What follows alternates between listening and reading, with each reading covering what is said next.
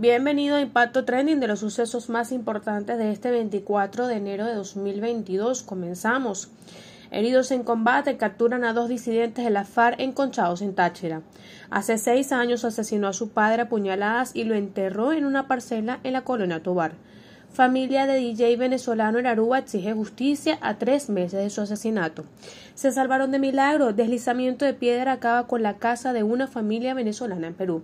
Para ver más de esta y otras informaciones ingresa a nuestro portal impactovenezuela.com. También nos puedes conseguir en todas nuestras redes sociales. Que les acompañó una vez más desde Caracas, Dayana Kreis, Impacto Venezuela.